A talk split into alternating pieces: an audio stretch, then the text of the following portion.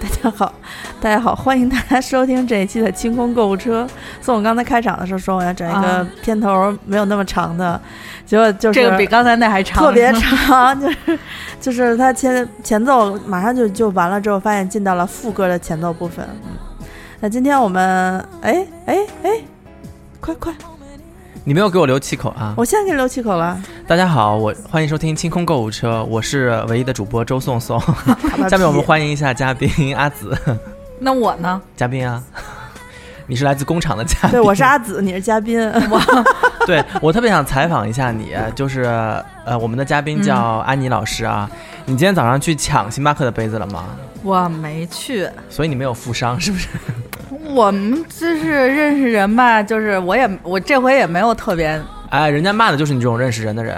人家早上五点去排队，排到那儿，然后就认识人从后门就进去了，把那个猫爪杯就拿走了。你不是这种人吧？我不是我我也没找人，因为我这回没有特别想买这个杯子，因为我想到了它会出现这种事儿。你找了人，应该就你不用出现，直接那个杯子就送到你面前了。是你怎么知道的？就是某一天这个杯子就裹着那个那泡泡就不是泡泡，就是他们那个纸，然后加上一个袋儿就出现在我面前，还有人给我送。你真是柔柔，嗯星巴克界的柔柔。不是？那你这杯子如果让别人给你送过来的话，人情应该比送一般的杯子要大吧？一样啊，毕竟打成这样了，就是也撑死了就是一顿肯德基。哎呦天！我觉得嗯刚才谁给我讲的那个，我打们之中都不在乎这些事儿的。是刚才谁讲的那个打架特别牛摔黄牛杯子的事儿？谁快快给听众讲一下。啊，对对对对对，就是今天我我看一个新闻说，今天事情是这样的，星巴克发布了呃新一季的那个樱花款的杯子，是不是？嗯，限量款。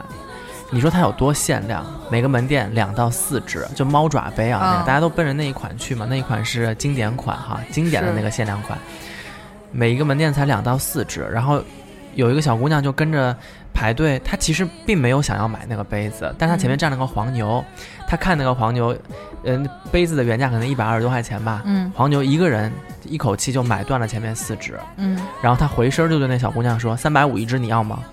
然后小姑娘当时心里就气不过，然后她把那四只杯子都夺过来，然后都砸碎了，然后说：“一百二十八一只是吧？我赔你五百块钱。啊，就是就这个新闻就是无比舒适，你知道吗？引发无比舒适。”对，就是就关键是星巴克，你说啊，它限量也就算了，你还不限购，嗯你，好歹就是一每人只能买一个。啊，他他那个什么限购了，就是店员限购了，呃，一个季度还是多长时间？呃，反正他有一个限，原来没有太限，反正现在是限，嗯、只能买十个，是一年还是一个季？我忘了啊，反正就大概是十个，我就记住十个了。所以你这人情儿还不是就是你得特熟，估计人才愿意给你搭个人情儿。记得我跟你你们说过的那个故事吗？嗯，有人托苹果公司的员工内购，哦哦，然后最后账合不上，找人去对质。故事是这样的，就是有一个朋友，他他之前托过苹果内购，托呃内苹果内部的同事买过一个产品，他知道大概类似于，比如说随便定个价啊，比如说是八折吧，内购价是。然后他当时是买了一个手机，买完手机过后呢，啊，他当时算了一下价钱，嗯，是八折没错。然后今年他又想买一个 MacBook，嗯，他又去托人了。是然后人给他买了个买了个电脑出来啊，啊，然后呢，哦对，那个手机是他呃就是前女友买的，啊，等于是他前女友认识那个苹果公司的人，啊，他等于就是说我是谁谁的那个男朋友，都认识后就都认识。然后他这次买了这个电脑过后呢，他就在那儿算价钱，算下来，哎，不是八折呀。然后他就问他那前女友说：“哎，你当时买那个手机找那谁谁谁是八折吗？”然后那姑娘说：“是啊。”他说：“行，那我知道了。”那姑娘已经分手了，然后他多问了一句：“他说你你怎么了？我看你最近买了苹果的那个电脑什么的，你还跟我说了这事儿。”他说：“对，我对了一下账，好像他多收了我两百块钱。”然后那姑娘就有点，就是脸上有点挂不住，说：“你不会是要找别人去，就是说这件事情吧？”他说：“对啊，当然啊，他为什么要收我这两百块钱？”他说：“你知道人家内购是有名额的吗？就是每人每年就只能买三次或者两次。是人把这一次让给了你，你已经比官网打个八折便宜了两千多块钱。那人家可能这一次没有用他自己的名额，用的是别人的名额，嗯就这两百块钱等于是一个给别人的一个好处费嘛，是也有可能啊，对不对？哦，那这人肯定是，那我不管。我不管，我得去问。嗯然后这这姑娘就在这件事情上面彻底把他完全拉黑，就是踢出自己的朋友圈，说但凡这个人以后有任何屁事儿，跟我没有任何关系，太可怕了。嗯对，啊就是没有自知之明嘛。对，所以这种内购的人情其实特别大，大家都去排队买这个事情，我是能理解，但是挺好的一件事情，新品发布，但是最后。我跟阿紫的理解是一样的，你既不是一个高科技产品，又不是一个手工制作，比如说两三个月才能够完成的这个嗯东西，你就是一个快坏，我跟你说，哦，你就是一个坏。快消品，你就是为了炒作话题，我也能哦理解。但是你最后成为了一个社会不稳定因素。今天视频打架视频，我收到少则十个吧，就是各种花式哦打架。对，肯定的呀。但是，但是我已经习惯了。我经常就是，我老是那种被被，经常听说，不是我就是在现场，但是我就是？在那个漩涡中心的，就是引发这场战争的人。啊，那你不要再往下说了，我怕听众到时候就是觉得要揪着你。不是因为有时候就是就是有时候你，比如说你在一个商场消费很多钱，你是有特权的，嗯就是嗯、呃因为我是这就比如说我是这个商场的。嗯，这一年我消费了多少多少钱，然后他又会给你一些特权，除了就是我会有会员礼之外，然后你不用排队，你买东西不用排队，结账不用排队，有专门导购给你服务。就比如说所有人都在那儿排巨长队，就那种 S 型拐弯的那种队。然后我说我是就是拿出你的就是会员卡或者什么身份信息，然后你就直接就是站到这直接站到第一个去，就是你没有办法。对啊，这个是 V V I P 的特权，这是就是你消费够了，这个对但白金卡登记。不不对对对后面的人不会这么觉得的。对，后面就是你排队的人不会这么觉。得的。但是这是规则，这个我能理解，这个我能理解，因为我大不了就是就是自己心里面你知道骂你两句嘛，说操是不就哎，有没有人在对，有人在现场骂呀。哦，那你就骂呗，我就排着，那没有办法，这是规定啊，那就就跟白金卡登机是一样的呀。对啊，啊，你嗯除非自己把自己打残了，老弱病残也可以是。哎，主要是因为登机这个事儿吧，就是一个早快慢的事儿，就是你嗯最终你都能登上去，所以呢，无非就是你你快一点儿，然后人觉得啊，那你多花钱，你快点儿快点儿，但是登机其实分两个，基本上是会分两个口的。是是分，但是你最后你都能上上去。他那个排队是一旦你前头排了一个人，我后头可能就买不上了，所以那个人的不满情绪会更大。了实际上呢，理论上来说，那个安妮是因为之前我已经花够了这么多钱了。嗯，对吧？你是零，我是一百万，对不对？一百万韩币，韩，呃，越南盾，一百万有点多，越南盾，越南盾，越南盾，嗯没，有压力了哈。嗯对，所以就是，但是大家在那一瞬间的时候不会考虑这个。要我我也生气啊。对啊，都生气啊，都是五点多。你们没有坐过那个返乡返乡的那个航班是不是？啊，我没有。我坐过一次，我从英国去，就是毕业完了回来，正好赶上春节，嗯然后他我我们买的一班还是经停的航班，是经停阿联酋，在阿联酋经停了四个小时过后，空姐开始报用英语报站。嗯她说：“现在欢迎大家按照手手头号码所在的区域按区域登机。我报到哪个区域，你们再就是登机。是但他说的是英语。那个转机的机场里面有不下一千个中中国的劳工啊从阿联酋回来，不下一千个。我们那一班飞机当时登机的时候，一广播登机，所有的人都往那儿冲，但是他没有报到我们的区域，我们几个学生就在那儿等着，我就没有往往事先走，但是一看不太对，就所有的人都涌进去了。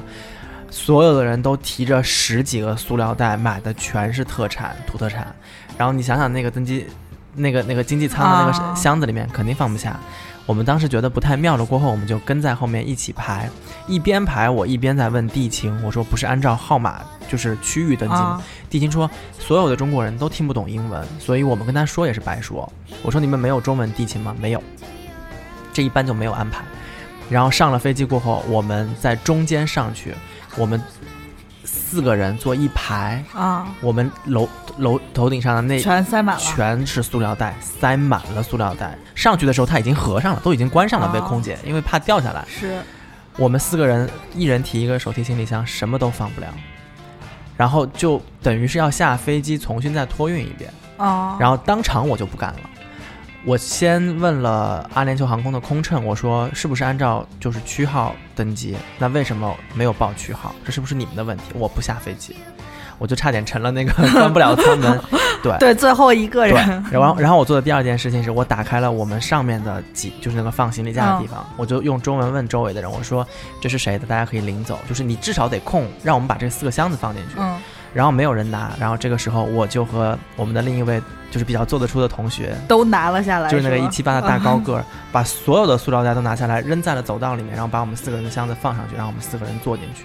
我们直到把那些我们也没有扔啊，只是把它拿出来放在走廊上面。我们直到坐下来，他们发现就是这件事情没有什么还旋的余地了，我们的老乡才站起来，把自己的这些塑料袋该拿走的拿走，该找其他空隙的地方再再找其他空隙的地方塞起来。哦没人没人跟你们干仗吗？不敢是吗？不敢，就是我们上，因为我们有理有据，所有的空乘都围在我们周围。哦，然后我们一直在跟他们说的时候，他们也说，哎，我们表示理解啊，但是哎呀，我们也没有办法啊，之类之类的。哦哦，所以教会了大家一个新的这个这个处理问题的方法，不要让人就是待人为刀俎，我为鱼肉。我主要觉得心寒的是，大家都是老乡，就是一个一个嗯飞机上全是中国人，但就是这点忙大家都不愿意帮。就不愿意帮啊，人家嗯是就哎呀，你从国内你都看，国内尚且不管，国外就更管你去你大。嗯，那种情况下，我觉得他们并不知道说我们作为上方的这个这个行李架，至少能够保证你一件行李塞进去，否则不可能让你拎着行李上来。那一件行李，你自己一个人带他妈七八件占行李的地方，你就自己得找地儿去呗。嗯，对，对但是呃我跟你不一样，就是你们就是会使用一些。就是非常十块合的技能。对对，就不是就是合理合法的技能嘛，我就会使就是柔弱的技能，柔柔，可是如果在那种场合下，你柔弱的技能没有不用啊。柔弱不会跟就是这些人柔弱，我就会跟空姐柔弱。对呀、他也柔弱了。不，他会帮我去，嗯就是把行李拖到头等舱。就是一般，就是你跟他柔柔弱的话，就示弱，他一般都会帮你弄的。我上去就没有柔柔，我上去直接你得上先质问他，。你得站在那儿，就是一一脸无措啊，怎么办？然后谁来帮帮我？就是那不不我。跟你不一样，我是跟他站在一起的，就是我是我是深表他们的工作非常艰辛，但是你必须得帮我解决这个问题。我说的就是规则是你们定的，我遵守了你们的规则，但是你们没有保障我的权益，那怎么办呀？那咱们一块想办法呗。这样你不会说中文，我来说，谁是哎谁谁的行李啊？拿走拿走啊，没人拿是吧？你你不能扔那个乘客的行李，我来扔。但是你就要保证我在坐在这儿，我的东西放我头顶上。嗯，那没办法，我可能会像啊宋宋一样，啊，我揉不了。就是你在那个情况下，其实能揉下来是非常不容易的。缺少一些柔柔的装不是，备。就是因为，你 看，挺柔的。你你本来已经上去了，发现你的行李上方行李架就满了，而且没有人愿意帮你解决这个问题的时候，你肯定是怒火冲天。特别是空乘还要求你下去重新就是托运一遍，嗯，嗯，你你肯定就是愤怒的不行。这时候还能揉下来，不得不说安总啊，我一直都能揉下，因为我我就是我属于坐飞机，就是坐任何这种交通工具都有一些弱势，就是我喜欢带超规的行李。就是我会从我准备去机场的前一天，就是我就开始柔弱，就是 啊，我要穿的非常柔弱。就是我们那时候不有一个原则，就是托运，就是一旦觉得这个不太妙，可能会就是让你超重，或者本来其实你超了一点儿，一般就是不会太说。你看航班不太妙的时候，你就会找男生，反正我就会找男生，嗯然后就就就是。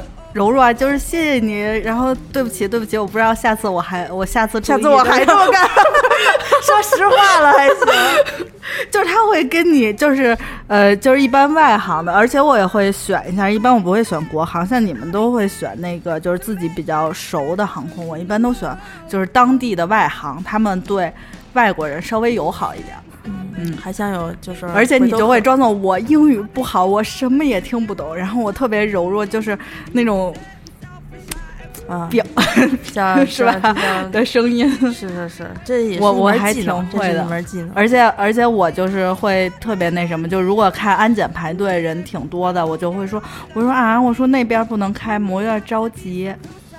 我就会这样。我操！我操！不是，我今天今天来上班的时候坐地铁，旁边小小伙子就是拎着自己的大那个塑料袋的那个行李，在那看站牌，看着看着地铁门开了，他噌就下去了，他的书包还在那个座位上放着，估计他是给忘了。嗯，然后我我就看一看，说我擦，怎么不拿包就下去了？我还以为他下去看一眼，但看着不像，已经奔厕所去了。然后结果我就赶紧就是捏着他的包冲到那个地铁那个门口，我就喊他，就情急之下，大脑第一反应哥们儿，嗯你的包儿。是是是，对，然后结果喊完了之后，包递我，人谢半天，车开走了，我自己在地铁上假装镇静，一边刷手机一边想叫哥们儿。我刚才也太爷们儿了，整个地铁站飘的都是我的声儿，对面的人该怎么看我？然后你也下车了。都没有没有，我没有，我就在那儿就挺着，你知道吧？心里想了半天。后来我发了朋友圈问问广大的姑娘们，就是怎么才能做到哥哥哥，小喊不出来，喊不出来，就那一瞬间你的直觉反应，它是一个就是类似于民工的那种，就比那个民工稍微好一点的那种，就打工的也是。进货的，要不就是估计那包里头有些。你以为你自己就不是进货的，对，自己包货的那个样子都忘记了吗？就没有没有公然在地铁上包货，可能就 不算吧。对，嗯那所以所以嗯柔柔哥们儿是是经常喊的呀，刚才阿紫我是一个问了我这个问题了，我然后我说我肯定就是哎您好，就是就离得我您好是有点远吗谁啊？对啊，您好，您是谁啊？离得有点远，就就大概有个从我这儿有一个到外面的距离。有一个定理叫前面只要走的是男的，你主要喊帅哥，就肯定有人会回头；前面走的是女的，你只要喊美女，就肯定会有人可是回头。可是就是我在广东的时候，他们就是南方，尤其是南广两广一带，就帅哥美女，就类似于说哎那男的那女的，就大概类似于这个级别的，我就特别别我特别不喜欢听听他们喊那个什么美女，什么我就觉得别扭那。总比喊亲好吧？我喊生活中好像挺少的吧？哎生活中，嗯、微信上面好多人喊亲，就活就是真说话的时候，但我我也有点悲哀，就是你真说话，第一反应不是应该喊小伙子吗？但是那样的话显得自己特别大妈，你知道吗？那一天我还问了安妮一个问题，就是。呃，如果啊，我问了你们两个问题，我们过马路的时候看见警察，然后我说，如果你们真的在马路边捡到一分钱，你们交给他的时候，你们怎么称呼他？不交 一分钱，就是是叫您好呀，警察叔叔。叔叔，但是我们两个人在那儿看了半天，觉得那 叔叔应该比我们年纪小。他们以前说过这个事儿，就是说现在警察叔叔就是已经成为了一个，呃，就是类等于等于师傅之类的啊。然后好多司机第一反应就是警察叔叔我怎么怎么样，然后女的话就是卖萌撒娇，警察叔叔我不是故意的。然后男的的话，那警察就会说，哎哎，我比你还年轻呢，注意点称呼。难道不应该叫同志吗？同志现在不是现在年轻人啊不叫同志，挺一般我一般我就叫可能会叫叫警察啊，警察同志还可以。对呀、啊就是年轻人叫他叔叔，这个我可以理解。我说的就是我们这种年纪比较尴尬的，你知道老 叫 我就是已经会直接就站在他面前就说你好，说怎么怎么就拍一下啊，说不不就是不能摸拍就是警察直接站他面前执行公务的警察是不能袭警是吗？不，能就是亲就在呃未征那可能得允许的情况下，叫可能叫师傅吧比较多，就是师傅太奇怪了。一般都叫师傅，李师傅、张师傅，一般就你别叫警察师傅就行，警察师傅太怪了。不是啊片儿警才叫师傅，站在大马路上的交警不能叫师傅叫？师傅啊，没有问题啊。就是北京话里面“师傅”这个词儿，就泛指一切呃公共服务的那种。但他不是公务员他是公职人员啊，他是公职人员也可以叫师傅，他或者叫警官呢？警官也可以，警官也可以啊。啊，从来没事儿，谁去找警察呀？我就问你嘛，找就捡到一分钱嘛，当时真惨。嗯，你现在捡到一万，捡到一千块钱，你在不那不我那天看一个新闻，那捡不扯远了。着钱，大家都二维谁说的？那天扯远了。那天我回家那个 捡钱了。陪陪外婆看看新闻联播，然后就民生呃民生新闻说，嗯，有一个就是呃保洁员大妈在、嗯呃垃圾箱里面发现了七万块钱，是当时一个呃小老板当时给员工提出来的奖金，然后跟垃圾混混淆了，就扔 操，好有钱哦！就扔到了那个里面，然后就要好好几个工人分的呢，然后他就是属于那个社区的那个保洁阿姨就发现了，嗯然后就把这个归还了，然后当时就给他表扬啊，然后发锦旗，然后我外婆就一一一副那种说。哎呦，现在的人真的是素质高啊，捡到这么多钱都能还过去。然后我就我就设身处地的问了他一下，我说外婆，要是你捡到七万块钱，你怎么办呀？他说我应该吓得都睡不着觉。我说你想想，你一个将近九十的人，但凡两天睡不着觉，估计你也就差不多，还不如还了呢。他说，哎，对对对，你说的是对的。他说我估计他也是这样的。就把人家光辉的形象一定要想成自己 小市民的那种心态，哎呀，这事儿就是属于旁观者吧？你就觉得是一个啊，怎么怎么这样？但实际上到你头上，那就不是这种感觉。你也会这样的，对，你也会把它还回去。你说要是个一百块钱吧，可能也也就就不还不还了吧，嗯，对吧？就对我来说，可能上千没捡过，但是就几百块钱，可能就。就觉得有点负担，心里有点负担。对你捡不，主要是你捡到这钱一百块钱，你说你去报个警什么的，人人出动的警力成本什么的，还还。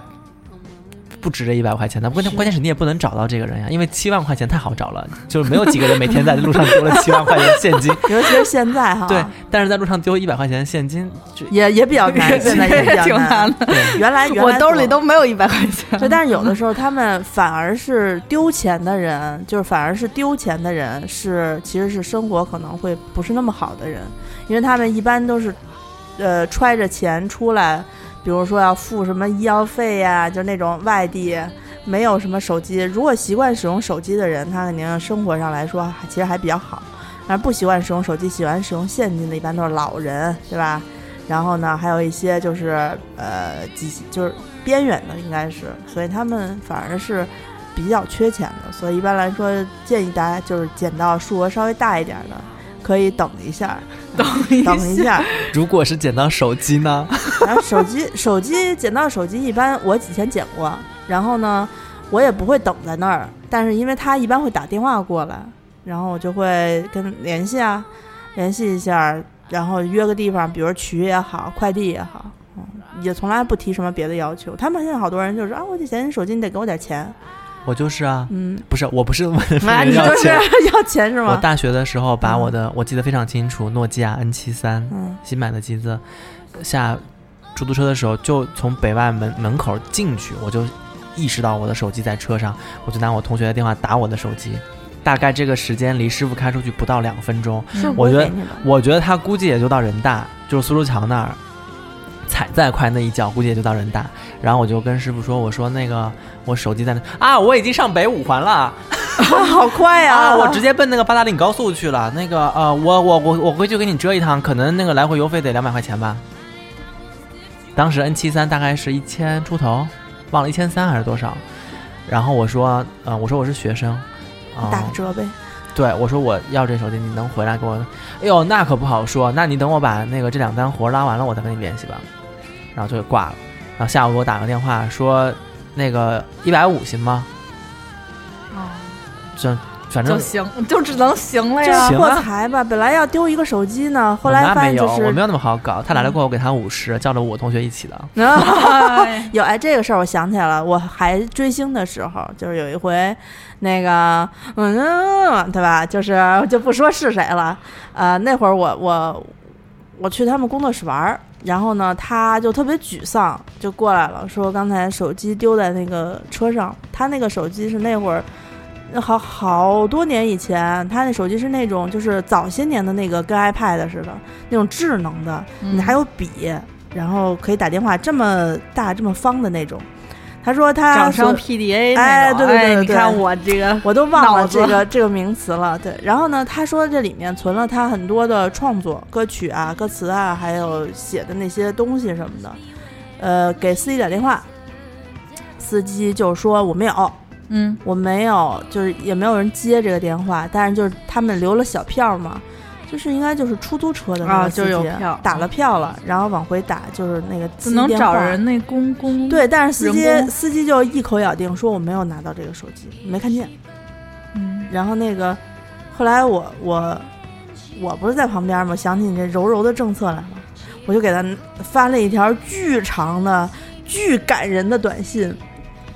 就是类似于什么没手机不行呀，什么东西都在上面吧，呜呜呜什么什么的，就是、哦，我知道，我知道，啊。参加那个歌手比赛的那个，对，就反正就是特特别惨惨，但实际上也是，就是你想他的作品都在里头嘛，那个语气在里面嘛，就是我从小 我从小就 没有打短信，打短信写不出来，但是就吼吼叫看起来信嘛，就是看起来是非常惨的，非常诚恳的，对嗯。然后后来那个司机可能是备受感动，嗯然后我因为我在底下跟他说了，就我问他们来着，我说你们呃觉得他重要吗？重要的话，如果司机给你们送回来，你会给他钱吗？他说可以给钱，说给多少不知道。然后我也不记得了这个事儿，反正最后就是呃司机，我跟司机最后说了，说可以让他给你点钱什么的，就司机就。就又打就又翻翻口了，说啊，在找着了，在椅子底下什么角落底下藏着呢，没看见，然后说给你送回来吧。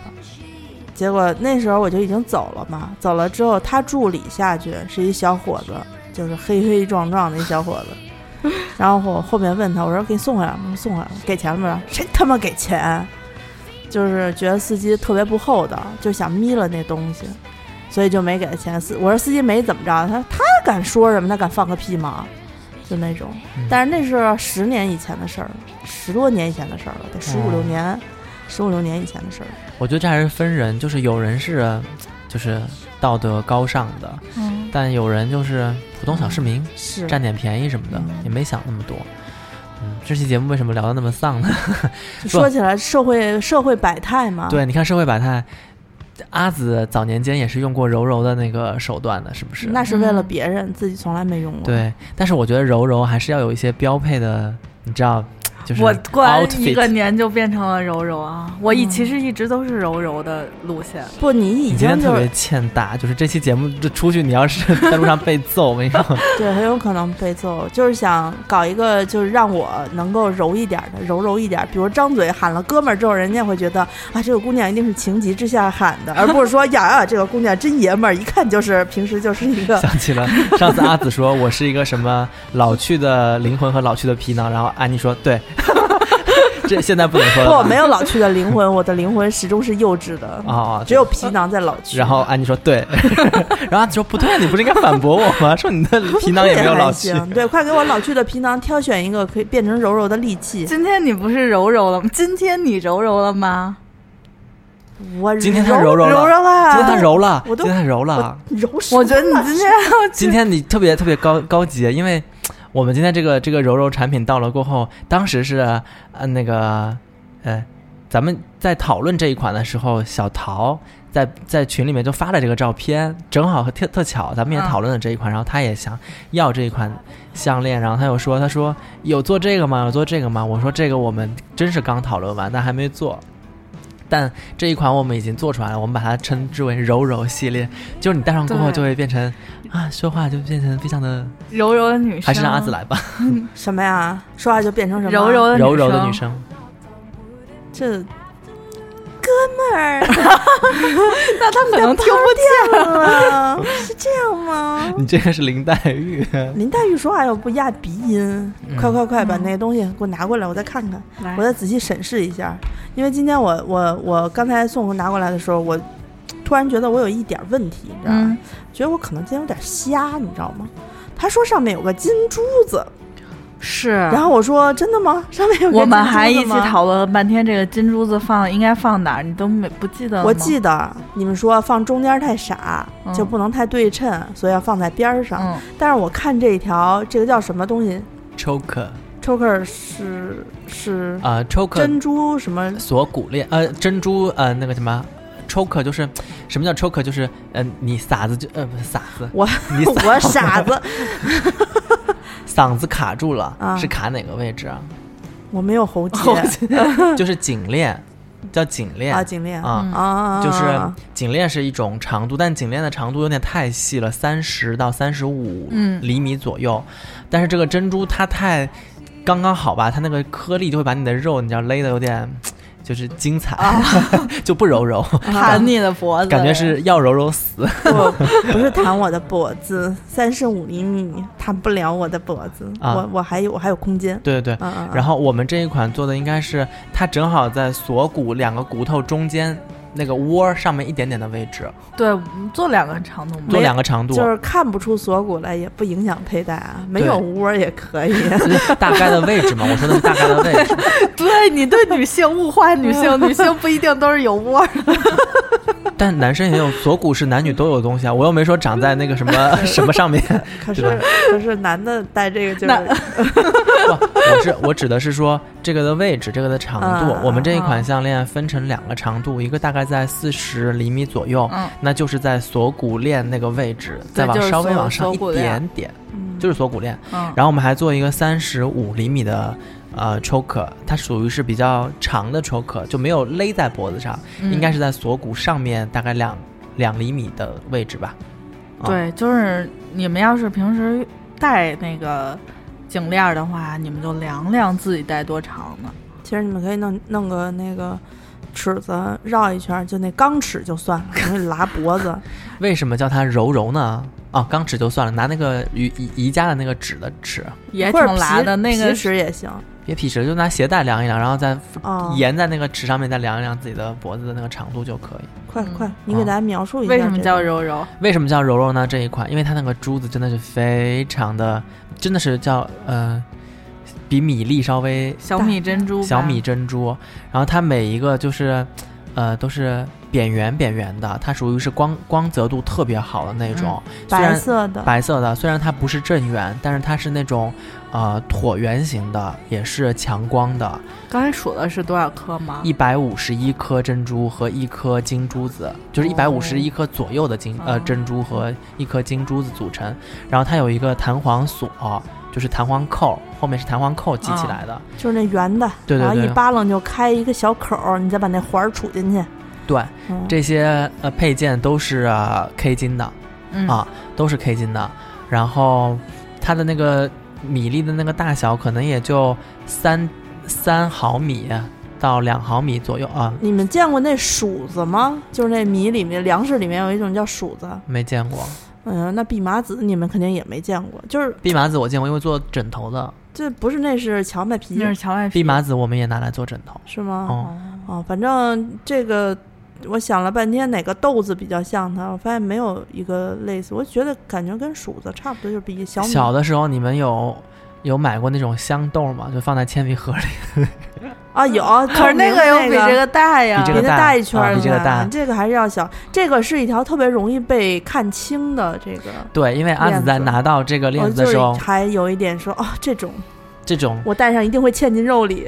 而且他他就特别看不上，他说嗯不大颗不端庄，然后小小的对那就不好看。但我是因为为了挑战单手不是一人就是独自戴这个弹簧扣，哦所，以就戴了一下。结果他们俩说特好看，我以为他俩蒙我呢，然后他就在那个经常蒙我。他在镜子里面照了一下，这个链子的好处是在于它刚刚好在圆领衣服的沿着领边的一圈儿，啊，对，就是夏天穿那个圆领 T 恤，或者穿衬衫那种薄的露出衬衫。来一点点儿。对，它又不像大颗珍珠项链那么扎眼，那么正式。嗯嗯，啊，然后但是它这个戴过去了过后，你发现它把你的整个脖子的和下巴的那个线条就修的修饰的特别的修长，就很好看啊。然后这一款是我们其实调了一段时间，这一次做出来觉得还挺满意的。然后工厂那边非常不愿意接这种单子，因为这珠子太小了，打孔太难了，呃，折损太厉害了，因为它打不准一颗就就废了嘛。而且这种小嗯珠子有可能你这孔过去，这珠珠子就裂了。对，珠子就碎了。啊，所以折损率太高，然后成本太高，嗯，工厂而且这种一一条上面有一百五十多颗，就特别费人工嘛很。有可能就会像当时我们那个毛衣链儿一样，刚卖出去 就四条结束了就结束了。真的是，但是那个结束的太快了，这个这个是限量的，工厂跟我说这种这样大小的这一个店只限量四条吗？不是，限购吗？他跟我说像这样大小的这个强光等级的这么好的珠子，他说撑死了也就做二十条出来，嗯，那你可啊别信工厂，工厂说翻脸就翻脸，就不说不给说不给做就不给做。对对，因为别的也有别的人在工厂订货嘛，可能就看上了这个样子，因为只要有一个人出了样子，他就会给所有的人人看一群发看，是对吗对对对而且它这些珠子大小，虽然它不是那种圆的，但是它大小必须得是规则的形状，对，就嗯是必须得差不多。对你这个看起来好像就这种碎米珠珍珠好像特别多，但是你想配的话，你不得两颗两颗对比啊？对对，它还是有一个盘子，把大小差不多放在一起才能够做这种事情。然后呃，阿紫刚刚说了这样的那个珠子，阿紫你摆了一个什么形状？啊，你想多了。嗯，它那个珠子本来是想在正中间放一颗那个金珠子，嗯但是我们都觉得放在正中间有点愣，所以我们把那个一这一颗金珠子放在了呃稍微偏一点的地方，但是也是从正面从人的正面是可以看到那一颗金珠子在你的脖子上的，还挺别致的。呃，节目上的时候呢，大家就可以去看一下店里的，我们会请就是 Lisa 同学替我们试戴一下我们的美美美模，美模啊，我们的那个御用美模，呃，对对对，不给钱的御用美模。我们的那个叫什么啊？魔术库的春季款，估计也是他帮我们拍啊、嗯，对，因为我拍的那些实在是 太胡逼了。哎，我突然想到，就是男男男的戴珍珠的可能会差一点，你你能不能让老板娘做一款一百五十五颗金珠子，然后一颗珍珠的那种？那也戴不了，那那得戴那种大的金珠子。那不是大金链子吗？还飘起来的那种。对呀、对呀、嗯这个会飘吗？如果是一百五十五颗金珠子，金珠子啊，但嗯这个金珠子是空心的，肯定会飘啊哇哦，会嗯下水游泳啊！啊、然后反正就就对，就像那个魂器一样，人下去了，然后那个对，把你往上蹬。是塑料的，伏地魔也不知道挑个好点儿的。对，然后那个啊、那天我在回看《哈利波特》的时候，它里面古灵阁里面那些就是丑丑的精灵，啊，也叫 Goblin。鬼怪里面的那个孔佑也是 Goblin 的，同根同族，你还能爱上他吗？我可以啊，爱上那些妖精吗？你想想，如果那个魔法部在韩国，它里面那个古灵阁里面的都是都长孔孔佑那样，不是，家养小精灵我觉得如果魔法部在韩国魔法部里面都是没有整容过的 Goblin 是 Goblin，小精灵是 Elf，是两种生物。啊。嗯，我你的那个魔法考试的没有过关。好吧，啊那那刚才你说的这个 choker 的这个珍珠链子，你准备在哪个店上架？定制店，定制店啊？大家在微店 APP 搜索“花钱精定制店”，然后进店过后可以看一下珍珠团或者珍珠定制这个选项啊，里面就应该有这一款项链。那你准备卖多少钱呢？这一款 choker 的珍珠项链，我们有参照过一些嗯国外的设计师的品牌，基本上是在大呃大几万吧。不不不没有大几万，是在呃三千到四千左右。但是嗯他们的规格肯定跟这个不太一样，他们会用一些什么白金啊、玫瑰金啊，但珍珠就是都是实打实的珍珠嘛，啊！而且我说实话，那些卖几千的，人家用的也是这种就是米粒的珍珠，可能不是特别圆，不是特别规，不是特别那个米个粒嘛，正圆啊 你。们吃的圆啊，像西米，米咱们粒要这个颗颗饱满嘛，咱们这个像像西米，比西米再小一点啊，哦，但是咱们这个真的挺圆的，是没煮的西米吧？没煮干的啊西米啊，对这个煮完的西米 有点大，啊，这个其实挺圆的，就是它不是正圆而已。啊、咱们这一条在定制店里面应该卖五百多块钱吧？啊，嗯，打了个六六分之一折，嗯，哎，嗯不对，六分之五，这应该算六分分之五折还是六分之一折？三千嘛，他卖五百多，就是两折不一点几折吧，一点五折。是嗯，叫什么？那个买皮草来国展什么全场不是买皮草去那个中国海宁搜购吗？海宁海宁啊海宁皮草在国展和西单商场六层，海宁啊没给 没给钱是吧？现在听这期节目该给钱了。大热天儿的买啥皮草啊？买点羊绒还差不多。嗯，嗯，行，那这个我们对于这个 choker 的其他介绍，应该还会有一些呃图片呀什么的，会上架到清空购物车的这个官微里面吗？效果图之类的上也会上是吧？那大家空购物车官官微，我们的微博，那我们的微信公众号“花钱精”也会给大家推送一下。届时呢，大家如果收到了这个推送，或者说听完本期节目，大家就可以在微店 APP 搜索“花钱精定制店”，开始应该说抢吗？用抢不好，我觉得咱们别抢，别打架。别大家买珍珠的朋友都是那种缓缓的、不着急的。嗯，这这两天你们你们不知道的，我在咱们的听众都挺挺可爱的，都在深夜给给咱们写好评。晚上对对对，就是好多人陆陆续续收到了咱们新年的时候，就是过中国春节的时候，嗯呃，给大家发的那个珍珠团、啊，猪猪团，然后所有的人收到了过后都说，其实我已经觊觎很久了，就从你们刚开始做珍珠我就开始看了，一直没有入手，但是后来发现再不入手就晚了。就是买的听友们很多，在群里面晒单的也很多，就都说好。我这次自己买了过后，我上了手，我才发现是真的好看，就是就是好看到无语的那种。他说没想到会自己戴珍珠那么好看，很多人都觉得自己跟珍珠离得很远，就觉得这是一种太端庄、太嗯，就怕戴珍珠显老。也不是老吧，就正式，有的是嗯正式。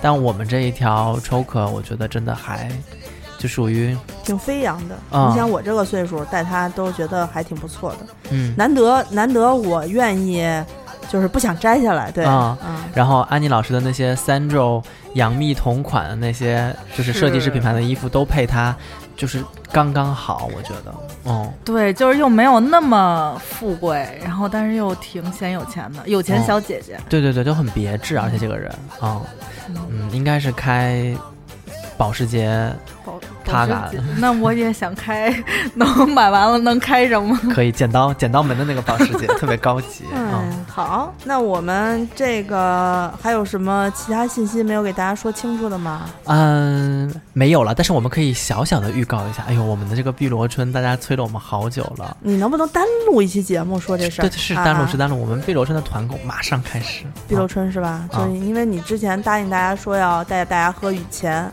对对对，对新茶哎今年的。新茶，嗯，咱们已经呃花钱预定好了，就今年的新茶。啊，对对对，对。二店店长又拍下了一大笔巨款，对对，一大笔巨款，这好像是个就是 病句哈，一大啊，一大笔巨款，就是今年的新茶，这个就得对对对。圈出去。今年什么呃江苏巡抚的新茶准备好了吗？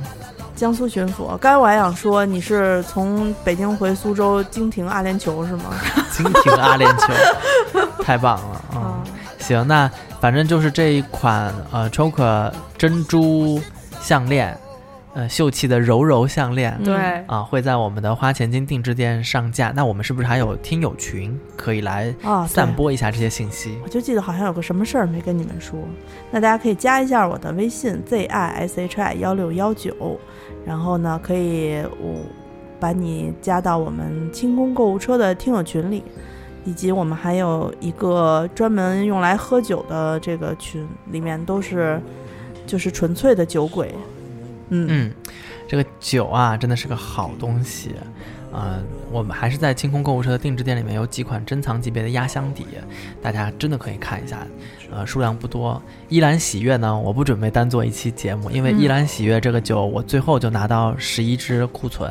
我今天在上架的时候，我想了一下，我是上五支还是上六支？但我目前上的是十支啊，但是我一会儿就改，一会儿就改，我后悔了，我不想上架。你这就是朝令夕改。我我那天昨天晚上就是想了一下那个依兰喜悦，然后如果是我跟孔佑，所以所以就应该叫佑安妮是吗？听起又来安妮，就是依兰喜悦是依兰和喜悦，这是一对儿夫妻。对，依兰喜悦这个酒庄是依兰和喜悦是一对夫妻，所以他们把这个名字写成了，就放在了一起。对啊嗯，然后那我你们俩叫佑柔柔吗？也不好孔柔柔，孔柔柔，听起来是个真人。哎，是不是孔柔柔觉得特别讨厌就觉？得不是，我就觉得是那个我在电梯里看那广告，电梯现在就是推我们家电梯推着一个什么燕窝广告，啊就是一个嗯姓加上一个名儿的这么一个女 A 性 B B 形式是吗？也不是，就是插小叉这个模式。哦啊的一个孔小柔，就它那个 第二个第二小什么是是一个是一个名词，然后我就觉得说你一看这名儿我就不想吃，觉得特别不靠谱。嗯嗯嗯，好呀。所以那然后孔柔柔的话可能是孔府家酒，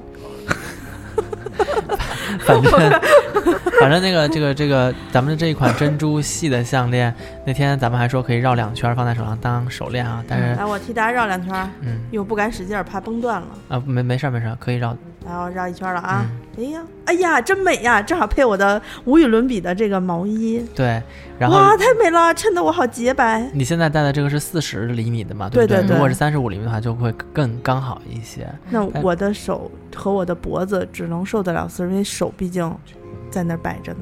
啊、哦，你可以能戴迭代呀。就是戴三十五厘米的那种朋友，他可能买咱们那个双色珍珠的手链儿，他得买十三厘米的那种吧。就是我戴可能得戴十八厘米的啊 啊，啊。反正我们就上线了，大家可以去关注一下。呃，工厂说了，他们那边的那么好的珍珠，这个料顶多做二十条。我要一条。那这条你就先拿着呗，这条就已经占了二十条里面的一条了。好的，啊这次我就不客气了，朋友们。以前我都让着你们。啊，嗯那，这一条就给阿紫姐姐了。好的。啊，我们上线过后就二十条，然后售完我们就下架了。嗯，啊希希望望大家都能抢到，对对对，希望大家都能不要。打架，不要打架，以后还会有别的款式。嗯嗯，那我们这一期节目就先说到这边。好，嗯那下期节目有机会下见次再见。哎，我为什么要说有机会？嗯，有机会，有机会，天天都有机会。对。